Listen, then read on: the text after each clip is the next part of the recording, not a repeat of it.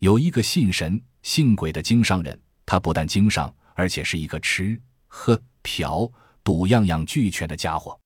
这天，他白天苦心经商，赚了不少钱，晚上又和几个赌徒玩起钱来。总算他运气好，又弄到了不少钱。他趁着这股高兴劲，在附近一家酒店喝起酒来。他越喝越高兴，越喝越想喝。喝着喝着，想起他最近新搭的一个情妇来，于是他趁着酒兴，便往远离他十几里以外的情妇家走去。出了村不到半里路，是一条大河，河面有百十米宽，河内水流湍急。河面上是一座用木板搭成的桥。他摇摇晃晃上了桥，凉风一吹，酒兴发作，便觉得浮桥也和他一起上下晃动，一不小心掉进了河里。他在水里挣扎着顺水漂了十几里。浮到了岸边，他被弄得筋疲力尽，挣扎着往上爬。刚爬上河堤，就看见一个用花圈围着的新坟，心想着大概就是前几天在集镇上听说的新兴村吊死的李某某了。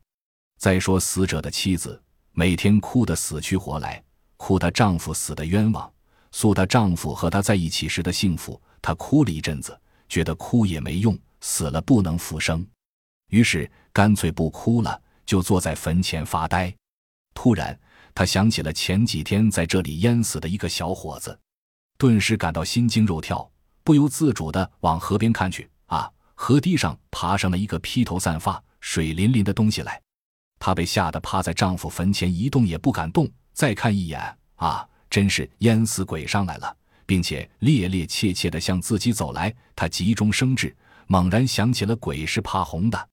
说时迟，那时快。他立即在自己的鼻子上猛击一拳，顿时鲜血顺鼻而出，流在胸前，形成像舌头一样一长条。两眼直盯着那淹死鬼，心想：他一见红，一定就跑了。再说自己的丈夫不也在身边吗？怕他干嘛？再说那生意人想到吊死的李某某，心里正感害怕，就看见坟前出现了一个身穿孝衣，而且舌头耷拉在胸前的吊死鬼，心想。我走南闯北没有怕的，今天还怕你吊死鬼不成？我看你能把我怎么样？于是便无所畏惧地向坟前慢慢地挪动着。快到坟前时，猛听女人的一声尖叫，霎时两个鬼都吓昏过去了。人们发现了，把他们抢救过来。两人醒来，问明原因，才知道两人是误认对方为鬼才吓得昏死的。